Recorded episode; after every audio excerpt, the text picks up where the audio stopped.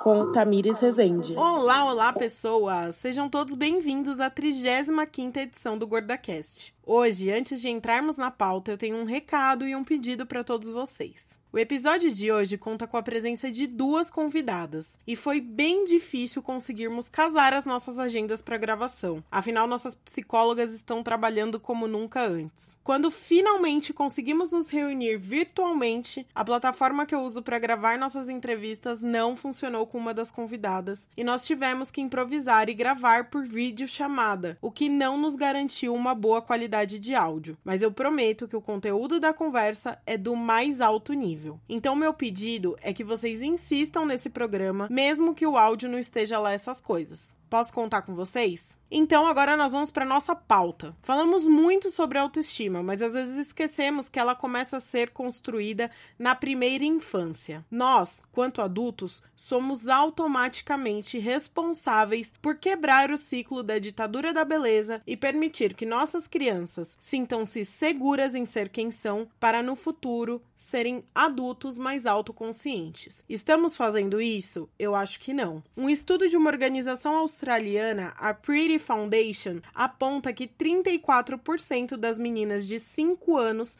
fazem dieta, enquanto 38% se dizem insatisfeitas com os próprios corpos. É isso mesmo, gente. Meninas de 5 anos fazem dietas e estão insatisfeitas com seus próprios corpos. Essa pesquisa me assusta e por esse motivo eu convidei as psicólogas Gabriele Menezes e Laís Oliveira para entendermos o papel da família nuclear na construção da autoestima das nossas crianças.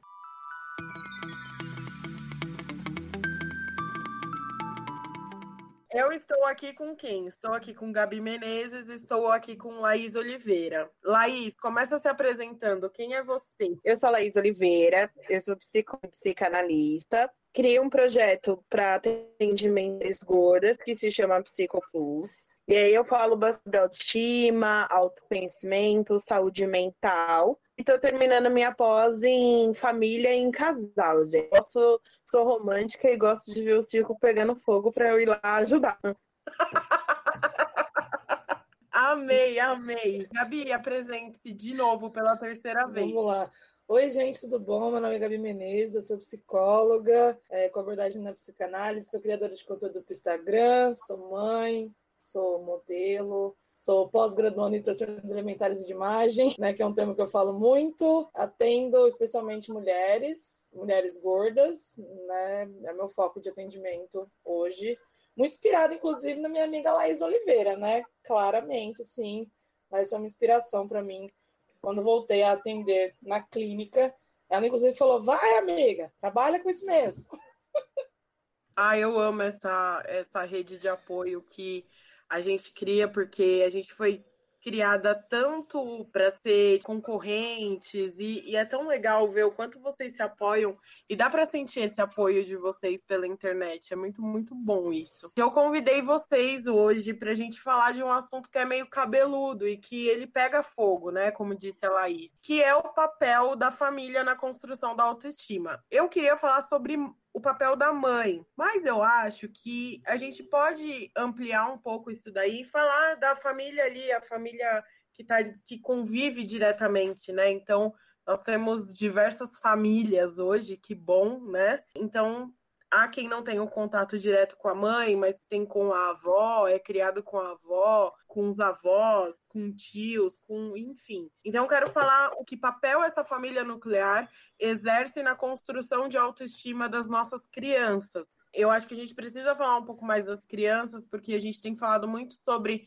como resgatar a autoestima. Então, acho que a gente precisa falar como construir, né, essa autoestima que começa desde cedo. Então, Laís, eu queria que você começasse a falar um pouco assim de que forma você enxerga o papel da família, dessa família nuclear, na construção da autoestima das nossas crianças.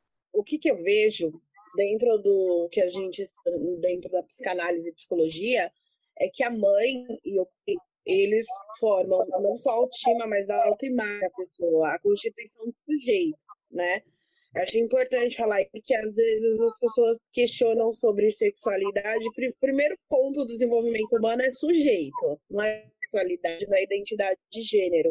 Primeiro, está se formando o eu, não tem nem essa concepção ainda. Então, o bebê, ele olha para a mãe e a forma como essa olha para esse bebê, ele vai se sentir desejado ou não. Também é a inserção do pai, né? Porque o que, que acontece? É, a aparição da agressividade, por exemplo, uma criança que é faz dos dois, três anos, que a Gabi né, tem filho, consegue falar, a mãe ela precisa de um suporte. Né? E aí, é, a função paterna não é exatamente o, o genitológico, porque a gente sabe que a situação do Brasil é que muito, muitas pessoas não foram né, criadas pelo genitor. Outra pessoa fez a figura paterna, às vezes um vô, uma avó, ou uma parceira da mãe, mas esse, esse terceiro papel, essa terceira pessoa, quando ela entra na relação, ela dá uma sustentação para essa mãe, para ela conseguir dar conta, né? Porque não é fácil criar uma criança, né? Então, às vezes, você segurar né, essa agressividade e tudo mais, você precisa de um apoio, de, às vezes de vários apoios. Então a criança ela vai olhar às vezes na mãe a impaciência, uma rejeição, aí ela vai ter que ser acolhida pelo pai ou por quem faz essa função, né? É, é muito é, é muito como ela se vê no mundo e aí depois ela vê nas outras relações meio dessa. O Freud fala que a gente se apaixona primeiro pela mãe, depois pelo pai, e só a terceira pessoa vai ser um outro amor da nossa vida, né? Então, essa é a importância, o quanto que essa criança precisa da do figura paterna e da mãe para se constituir como pessoa, como homem. Eu tô dando risada aqui em off, porque quando a Laís falou que não é fácil criar uma criança, a Gabi quase pulou na câmera, tipo, não, não é! Não é, meu Deus, não é. Gabi, você quer completar um pouco aí do que a Laís falou sobre o papel dessa família na construção da autoestima da criança? Como que a autoestima ela começa a nascer na criança para a vida adulta? É, eu, eu vejo muito, né, e todos os estudos que a gente lê a respeito disso, né, da criação da autoestima, da autoimagem, né, que ela vai sendo construída, né, conforme a gente vai crescendo, é, as crianças elas colocam o, os pais, né, ou os criadores, né, quem cuida, como realmente é, aqueles seres assim perfeitos e lindos e incríveis. é todo esse amor mesmo, né, que a Laís falou assim. É um amor que a gente não entende, inclusive, né? E eu falo, inclusive, não só como psicóloga, mas como mãe também, né? Que é essa coisa de querer estar perto, de querer estar junto, de querer estar em cima o tempo todo, né? De ter essa admiração. Né? Então, esse processo da autoestima, né, de você mostrar, inclusive, para a criança, né, que ela pode se ver longe de você também é muito importante, é um processo de descolamento que é bem delicado, né, que você tem, né, e, e é um processo que dura anos, e perdura anos, até, até, que a criança consiga se olhar por si mesma, né, é, não é assim, ai, com três anos, tem, tem muitas mães que falam, ah, meu filho já é super independente, ele faz tudo sozinho, uhum. mas ele te ama muito ainda, ele depende muito de você, aí, né, inclusive em relação a imagem que ele né, concebe em relação a si mesmo. Né? Então, quando a gente pensa também no processo da autoestima, eu penso também muito é, em frases, em comentários, né, em, em, momentos que você vai lá e fala para a criança: nossa, isso é feio, nossa, isso é bonito, nossa, isso não é legal. Né, que são as, as correções, né? Tipo, ah, tô corrigindo né, o, o meu filho, assim, no, no português mais comum para que todo mundo entenda. Né? E às vezes essas correções, igual mesmo como a Lá falou, né? De que a pessoa, a mãe às vezes fica redia, vai lá e rejeita a criança, tipo, sai, sai de perto de mim que eu quero falar com você agora, tô nervosa. Né? Então ela precisa realmente ter a rede de apoio. Quando a gente fala de rede de apoio, né, dentro da família, não é só uma coisa da moda, que ai, todo mundo tem que ter rede de apoio. Não é isso, né? Mas é uma coisa que assim precisa ter, né? Porque uma criança demanda muito tempo, ela demanda muito saúde mental, energia, né? E você tem que ter com quem, com, com quem dividir né, esses processos, porque sozinha é muito mais difícil mesmo. Tem um movimento hoje que é o do reforço positivo, né? Não sei se vocês já ouviram falar sobre isso. A Gabi deu uma balançada na cabeça, assim, de que sim. É, como, Gabi, como que você acha? Você acha que esse, essa movimentação, não sei nem se eu posso chamar desse jeito, eu não tenho tanto conhecimento sobre isso, mas ele, ele influencia na, na construção de autoestima da criança? É, o reforço positivo, ele é inclusive um termo usado pela psicologia da comportamental, que é uma que eu e a lá a gente não entra, a gente é da psicanálise, a gente vai para outro lado da uhum. coisa, né? Mas ela, ela é muito utilizada né? E eu lembro muito, né, do reforço positivo na época da faculdade, que a gente tinha um ratinho que a gente ia ficar lá reforçando ele para fazer alguma coisa, até que ele fizesse aquilo certo, sei lá, e recompensava coisa boa. Né? Ah, você faz isso com cachorro, você faz isso com gato, mas eles não obedecem. E você, e você faz isso com crianças, sabe? Achando que também vai dar certo. Né? Mas às vezes não. Ah, às vezes ajuda, às vezes ajuda. Mas se você parar para você lembrar da sua própria infância, quando você volta, e você ter lembrado de todas as vezes que a sua mãe tentou é, fazer um coercitivo com você, tentar fazer uma troca, olha, você só vai ver desenho se você comer todo esse prato de comida. Senão você não vai ver. Aí você fica, trocas, droga, vou ter que comer, vamos lá. Para você ter alguma coisa. Então é são esses reforços, né? Essas frases. Se, se, você não fizer tal coisa, você não vai ter isso, né? Você, você só vai ter isso se você fizer aquilo, né? Então é uma é um, uma teoria da psicologia, né? Que reforça, né? Então e aí é sempre isso. Se você tiver, você vai ganhar. Se você não fizer, você não ganha. E aí porrada na cabeça da criança, né? Então não sei se é o melhor método. Eu não gosto muito dele, não. Inclusive, eu não consigo usar muito ele aqui em casa porque eu não vejo que ele funciona 100%, porque é meio assim, ah, tá bom, não vai ter? Então tá bom, vou fazer outra coisa, sabe? Sim.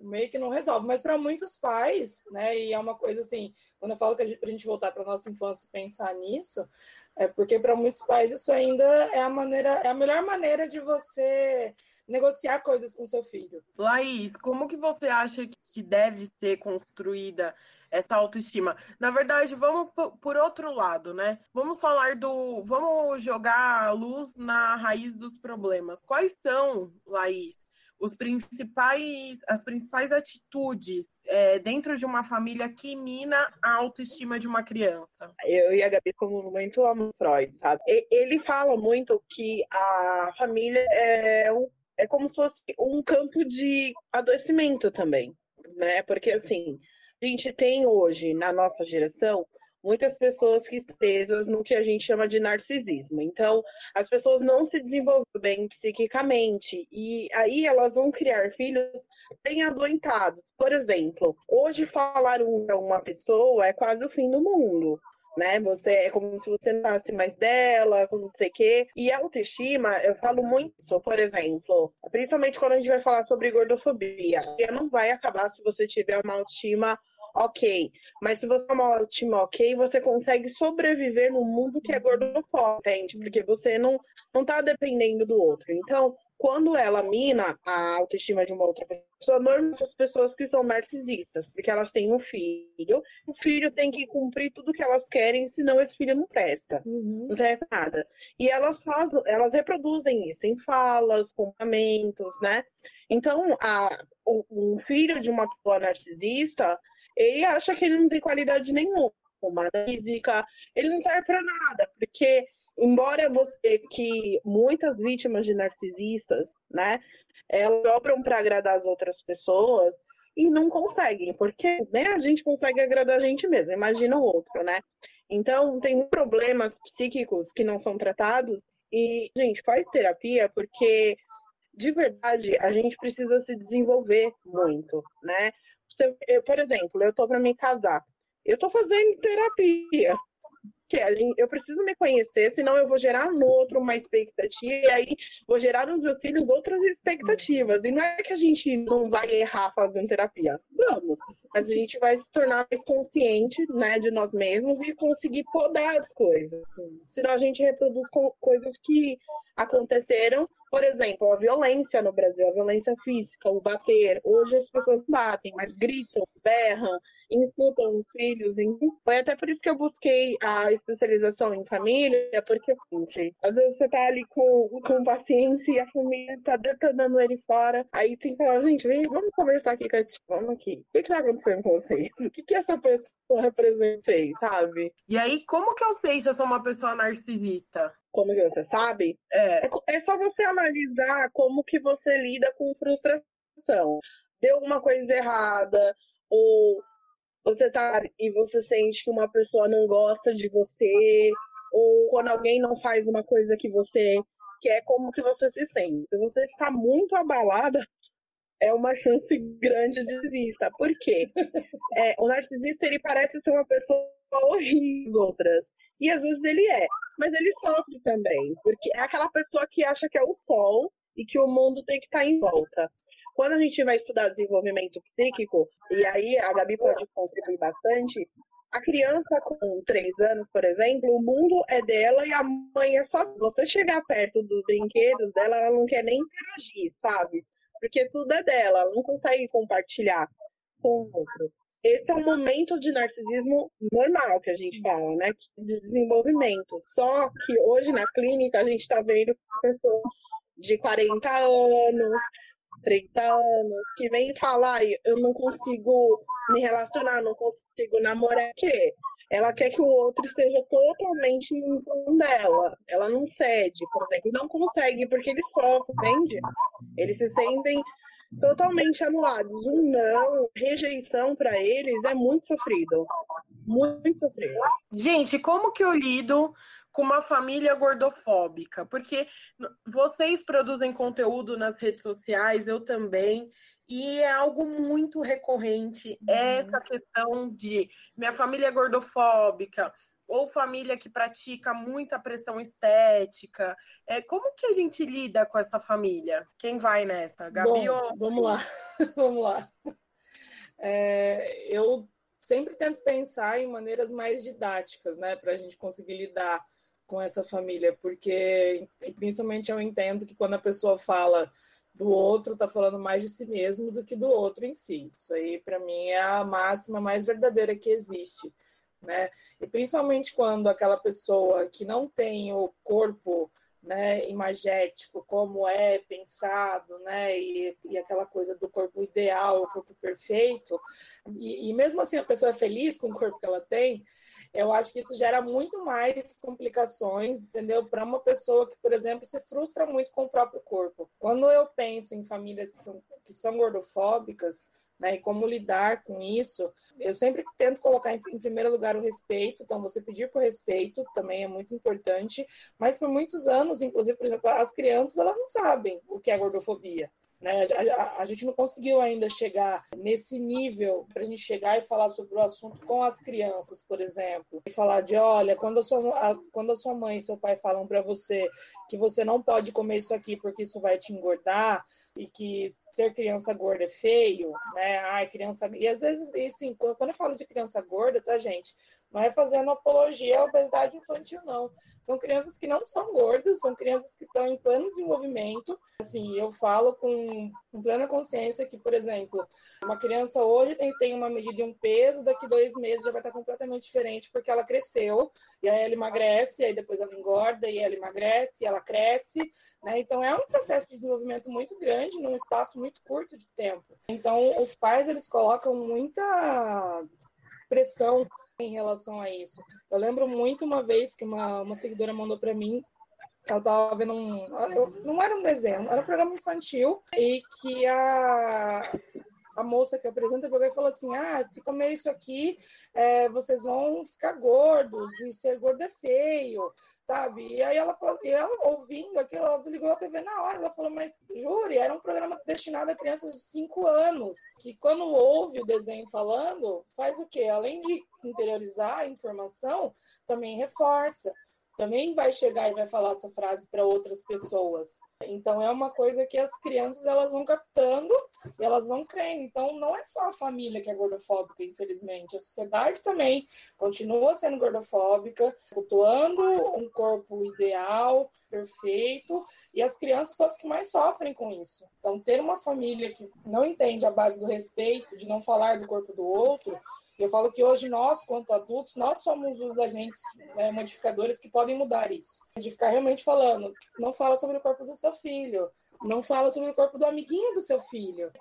Vamos, vamos começar a podar essas coisas. Tipo, ai, porque fulano tá tão gordão, aí você fica. Gente, ele tá crescendo, sabe? A última, a última coisa que ele tem que se importar nesse momento agora é com o peso que ele tem. Ele está se desenvolvendo, ele está aprendendo diversas coisas, está aprendendo outras línguas, sabe? Está indo para tá querendo viajar, ou tá se interessando por alguma atividade física, qualquer coisa, entendeu? Tipo, calma. Não precisa aterrorizar a criança com isso, né? Mas a, maioria dos pais, eles, eles são gordofóbicos, né? Inclusive, muito sem perceber. Sim, é, eu, eu percebo que é um movimento inconsciente, né? Porque nós somos Sim. criados, Sim. assim como é o machismo, a gordofobia é estrutural. também é, né? É, é, totalmente estrutural. Aí eu quero puxar aí para um outro lado. A Laís falou sobre as mães narcisistas e que são aquelas mães que, pelo que eu entendo, que são extremamente rígidas e que elas projetam algo ali nos filhos e os filhos têm que cumprir uhum. a risca. E eu conheço também muitas mães que têm nos filhos como se eles fossem a oitava maravilha do mundo. É a criança mais inteligente, é a criança mais linda, é a criança mais, mais, mais. E eu conheço algumas na família e eu, e, e eu acompanhei né, o crescimento dessas crianças e eu vi quão prejudicial foi para formação é, pessoal dessas crianças que sempre foram colocadas como acima de todas as outras crianças da família, por exemplo. Então, qual que é o prejuízo dessas mães que superestimam seus filhos também? Ai, gente. Aí, aí eu ouço, por quê? O que, que acontece? A gente estuda isso daí da psicanálise. A mãe, é, ela tem uma tendência, né, na função materna, de cuidar, de nutrir, de colocar esse filho para cima. Aí o pai vem com o que a gente chama de interdito, que vai falar: você é rei até aqui, até aqui você que é a introdução das regras. Uhum. Então, quando falta isso, a gente tem um prejuízo muito grande, principalmente social. Quando a gente vai investigar, né, é, pessoas que saem das regras, que acham que estão acima do mal, elas não tiveram a inserção de regras. Isso é muito importante, porque a gente precisa ouvir o não. Às vezes a vida que vai dar um não, que é aquela velha frase, né? O que você não aprende com seus pais, a vida aí arrasta essa cara no asfalto. Tem isso. Então, essa pessoa pode é, prejudicar outras. Então, uma mãe, o Freud fala que uma boa é aquela que cria o filho para que ele seja independente dela e viver no mundo, em sociedade. E quando ela coloca ele do bem ou do mal das regras, ela não tá fazendo isso. Ela tá criando uma pessoa para a sociedade até. A gente não joga muito nas costas das mães? Isso é uma pergunta genuína. E eu não sou mãe. Alguém pode falar sobre isso?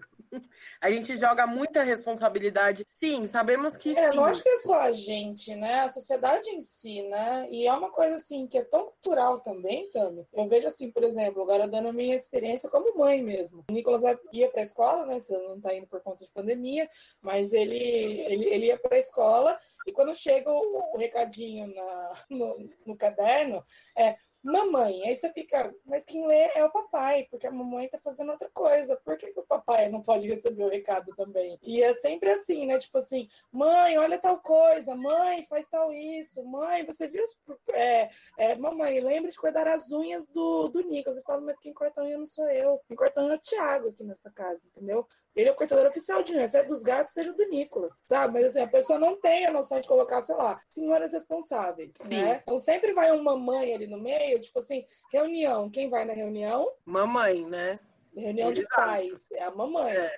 Quando vai um pai junto, nossa, que bom, participativo, né? O que era, todo mundo deveria ser, né? Participativo. Então, assim, fica muito nas costas da mãe várias questões, inclusive da mãe narcisista. Ninguém colocou ali. Existe, Laís, algum, algum texto que fala sobre o pai narcisista, a mãe suficientemente boa e o pai suficientemente bom?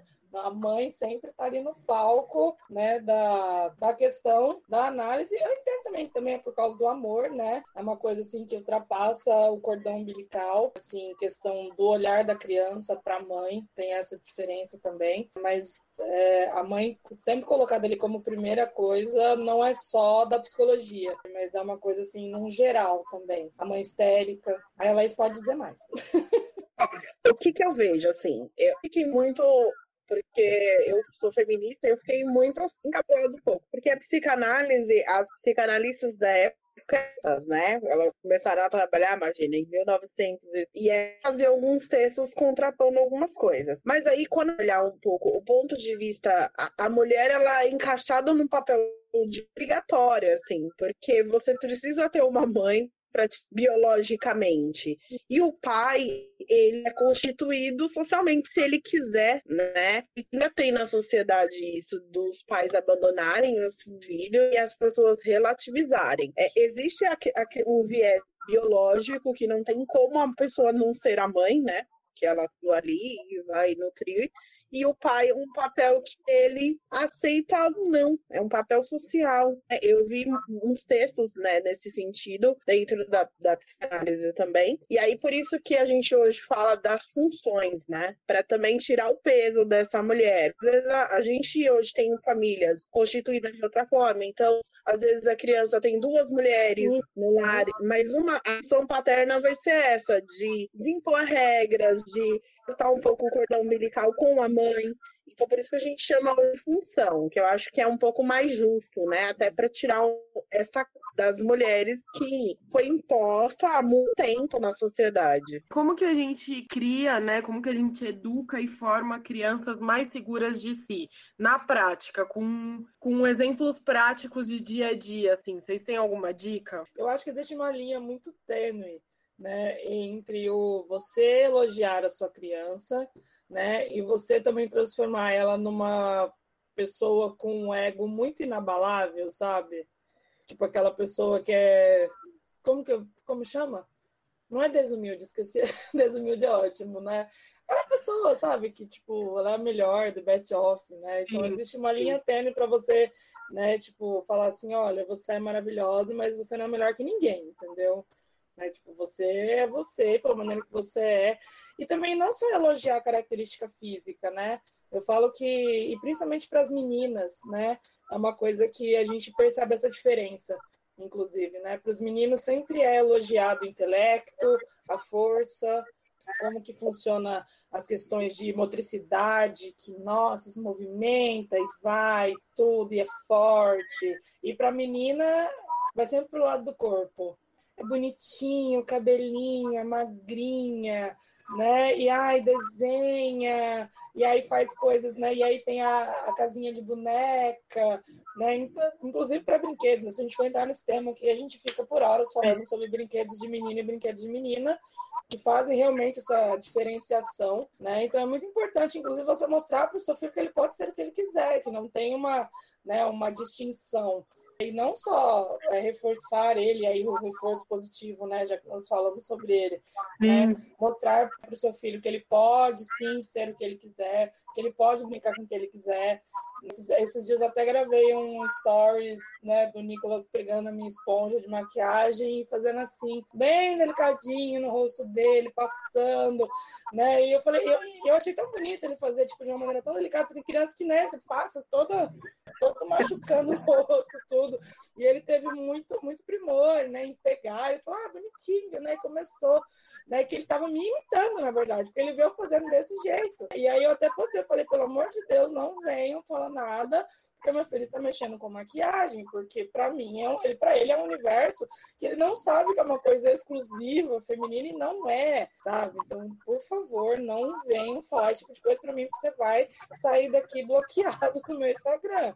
Porque não faz sentido você chegar e falar um negócio desse para mim, sendo que assim, ele está explorando o mundo dele. Então, acho que isso é muito importante, é você dar ferramentas para que o seu filho é, descubra também o que ele pode fazer, não podar tanto, mas também não deixar ele ir lá correr na barriga, também se achando né, melhor que, que outras crianças. Aí também não dá certo. Então, sempre conversar sobre isso. Tipo assim, se você é bom, ajude, ajude, ajude, outras pessoas a fazer o bem também. Sempre tentar mostrar o outro lado, que não precisa pro lado físico, sabe? De você ser menos ou mais por conta do seu corpo. Eu acho que esse é um ponto muito importante, inclusive. Tem um documentário, não sei se vocês já assistiram, da Avon. Eu acho que é a vigésima vez que eu comento dele aqui no GordaCast, que ele é um documentário que ele mostra a diferença dos pais na hora de elogiar as meninas e os meninos. Então, os meninos é sempre, nossa, como você é inteligente, como você é rápido, como você é habilidoso. E as meninas é sempre, ai, que linda, que roupa linda, como você tá linda hoje, uhum. bem arrumada. Então, você sempre reforça o lado da inteligência, né, do intelecto do uhum. menino. Sim. E da menina você mostra para ela que, você, que ela só vai ser elogiada quando ela estiver linda, né? Uhum. E aí eu vejo que isso é o início, né, da nossa da desgraceira toda, né? Desculpa a palavra, mas é a realidade. É ali que nasce é ali que nasce porque você para para pensar que assim você só vai ser elogiada ou é, reconhecida, que eu acho que a gente busca sempre reconhecimento como seres humanos, se você for bonita, porque você é mulher, então você só vai ser reconhecida se você for bonita. Então, eu acho que é um documentário legal. Se, se vocês jogarem no YouTube, quem está nos ouvindo, eu acho que vale a pena assistir. Eu não lembro o nome, vou colocar na descrição do programa. Vou procurar e colocar na descrição. Mas vale muito. A Laís falou uma. Não sei se foi a Laís ou foi a Gabi, tô perdida agora, vocês me ajudem. Sobre como como a gente precisa, né, da terapia quando você é uma pessoa, por exemplo, se você foi criada por uma mãe narcisista, consequentemente você vai levar à frente a forma com que você foi criada. Como a gente precisa de terapia, né, para entender isso. E eu sou uma pessoa que eu falo, eu acho que eu não quero ter filho. Aí todo mundo pergunta, por quê? Porque eu acho que eu não sou psicologicamente, emocionalmente preparada para ter filhos porque eu acho que eu vou passar à frente algumas questões minhas. Né? Então, tô, eu tenho muita dificuldade de lidar com frustração, eu fico muito chateada, eu sou muito rígida comigo mesma. Então, eu fico pensando como eu seria com uma criança, um filho. Então, Laís, quando que a, como a gente, como mulher, consegue ter esse termômetro de entender que, de repente, a gente precisa se estruturar um pouco mais antes de colocar uma criança no mundo? Quando a gente faz a, a terapia, análise, você discute tudo o que você vai fazer. Então, assim, por exemplo, é, começar a pensar o porquê que eu que eu quero ter um filho. A maioria vai falar que é, é porque é meu sonho, porque eu quero cuidar de alguém, porque eu quero ter que. E às vezes a, a pessoa tem algumas questões psíquicas que realmente podem. Pode, pode ser mais isso para ela, exercer a maternidade. Pode ser que a maternidade, porque assim, é muito romantizado também a maternidade. Ai, que coisa linda, né? Mas assim, tem, tem transtornos sérios, como borderline, do mais, que é só um exemplo, mas é um transtorno que a pessoa ela vai ter uma carga maior para ter que lidar com a maternidade não vai ser tão fácil, não é fácil para ninguém, né? Depois a Gabi conta aí. Porque acredito que não é fácil para ninguém. Então você vai começar a estudar muito é, para entender o porquê que você quer ser mãe, é, como você quer vivenciar a maternidade. Não tem como é, não passar um trauma para uma criança. Não tem como. A gente nunca vai ficar 100% curado. A gente tem uma melhoria com a terapia.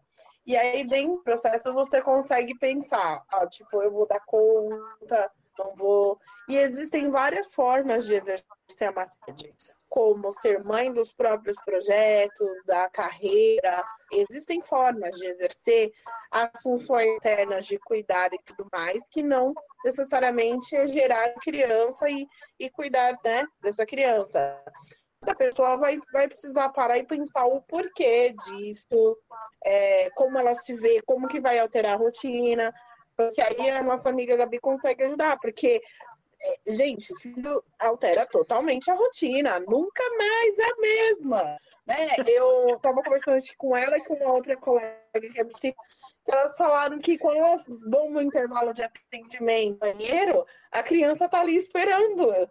Igual aqueles bichinhos de borda querendo a mãe. Então, assim, gente, não é. É uma mudança muito significativa que as pessoas precisam pensar se elas querem lidar com isso. É exatamente isso. É exatamente isso. Essa é a sensação. É, eu queria que você falasse como mãe, a Laís falou, não dá, não tem como você não arrastar os seus traumas para a criança. Sim. Como diminuir esse impacto? Você é. fala um pouco como psicóloga e como mãe também. É, eu, inclusive, ontem até comentei, faz 10 anos que eu faço terapia, e assim, uma coisa que eu, que eu sei hoje é quem eu sou, mas eu não sei tudo. Esse é o grande ponto, talvez, assim, né, de você fazer psicoterapia. É você sempre achar, depois de muito tempo que você faz, que, ah, eu já me conheço completamente. Aí aparece uma coisa e você fala, nossa, na verdade não, na verdade não me conheço 100%. Né? Eu me conheço em vários papéis, mas eu ainda estou me conhecendo, por exemplo, no, no papel de mãe. O Nicolas tem três anos, três anos e oito, né, e nove meses que ele passou dentro, dentro da minha barriga. Eu falo que é, é um, é um tempo muito pequeno, inclusive, para eu entender e falar assim, né? E, e, aí é uma coisa que muita gente reforça também. Não, que você é uma mãezona, não, que você é uma mãe maravilhosa, né? E aí eu falo que eu tenho um grupo no WhatsApp que só tem mães, que a gente fica, né? Tipo, nossa, eu me sinto uma enganação, putz, eu me sinto terrível, eu sinto que eu, que eu deixei meu filho para poder trabalhar, eu sinto que hoje eu nem vi direito meu filho porque eu entrei para fazer um negócio do meu trabalho e eu saí depois que já tinha dormido. E aí eu nem fiz ele dormir. A culpa materna é uma coisa que, que a gente carrega, assim, né, a vida inteira, eu acho, né? Não sei se depois ela passa. Né? Mas a gente, inclusive, eu trato ela em, terapia quase toda semana. Né? Tipo assim, vamos lá, o que, que sou ocupada essa semana do que eu não fiz ou do que eu fiz demais.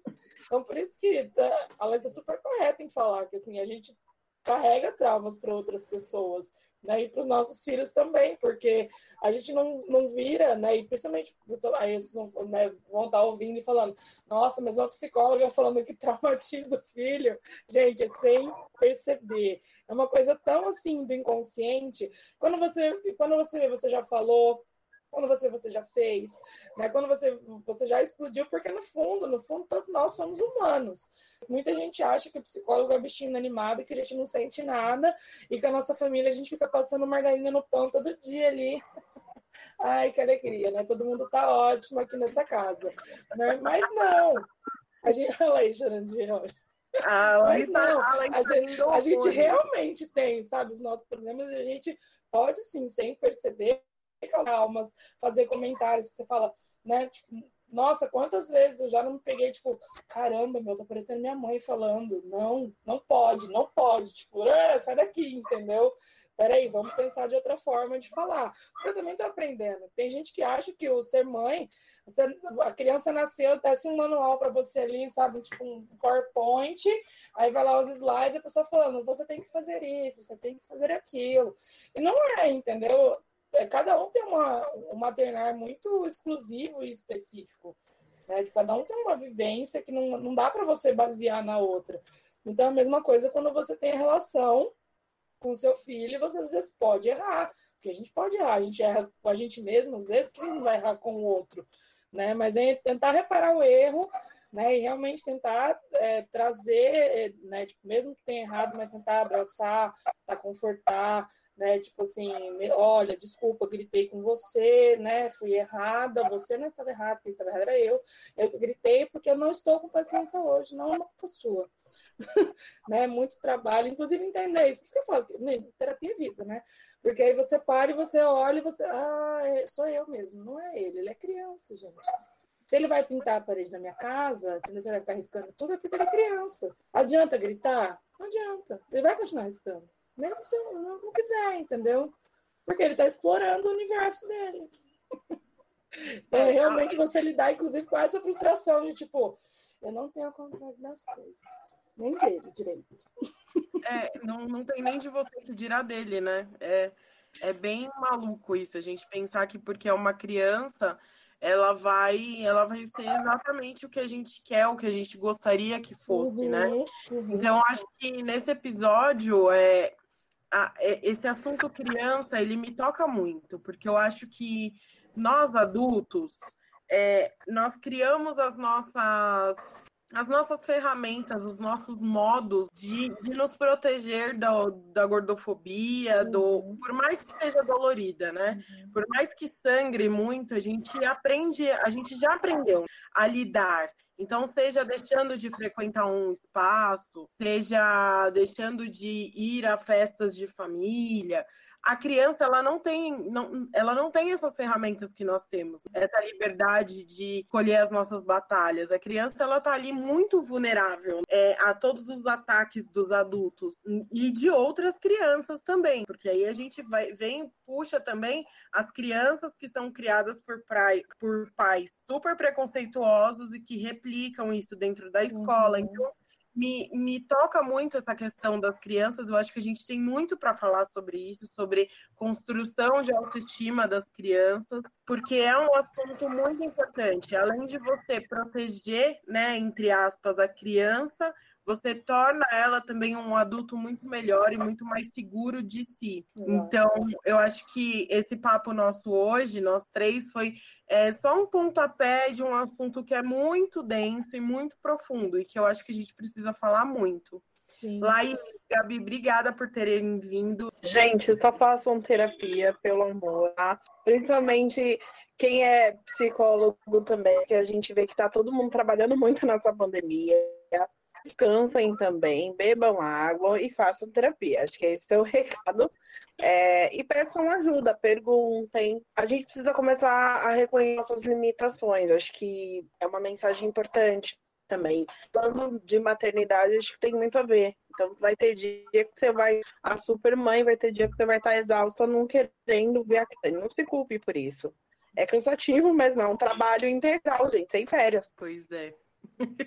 É, a gente não falou muito aqui, mas eu gosto muito né, de lembrar, inclusive, né, já que nós estamos falando de crianças, para a gente olhar também a nossa criança interior e o quanto ela precisa ser abraçada, né, que ela precisa ser lembrada, porque a gente esquece, a gente coloca ela lá no fundo né, da cabeça. Então, se você está ouvindo a gente, não sabe o que é isso, inclusive, é, aconselho dar um Google, procurar conteúdos. A Laís tem conteúdo sobre isso, eu tenho conteúdo sobre isso. São conteúdos realmente muito importantes, né, que a gente fala, inclusive, na psicanálise. Freud falava muito sobre a criança interior, né, e o quanto ela é importante na construção de quem a gente é hoje.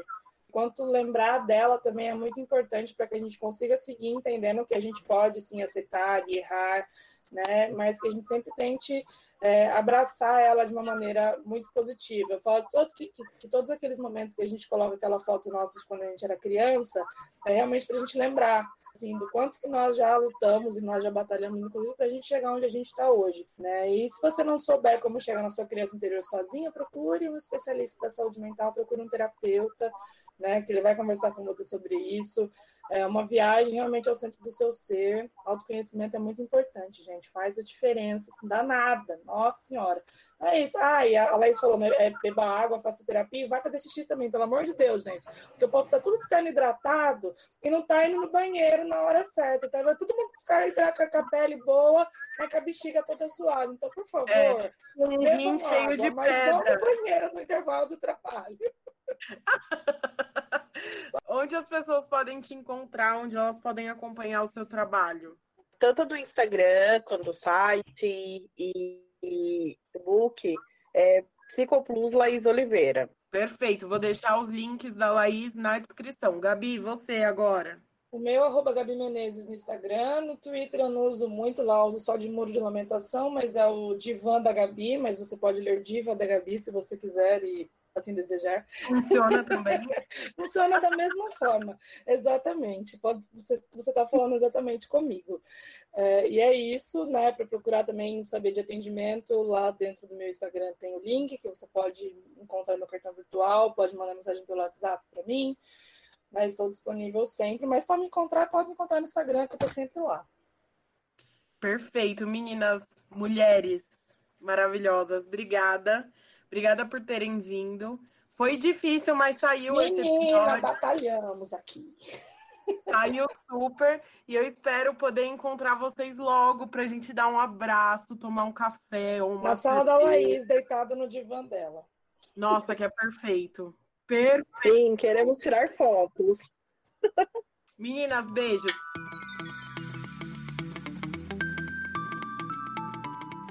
Essa foi mais uma edição do GordaCast. Apesar da qualidade do áudio não ter ficado a melhor, o conteúdo foi preparado com muito carinho e responsabilidade. Se você tem alguma crítica ou sugestão, envie um e-mail para gordacastpod.gmail.com. Eu sou a arroba fora dos rótulos nas redes sociais. Um beijo e até semana que vem. GordaCast.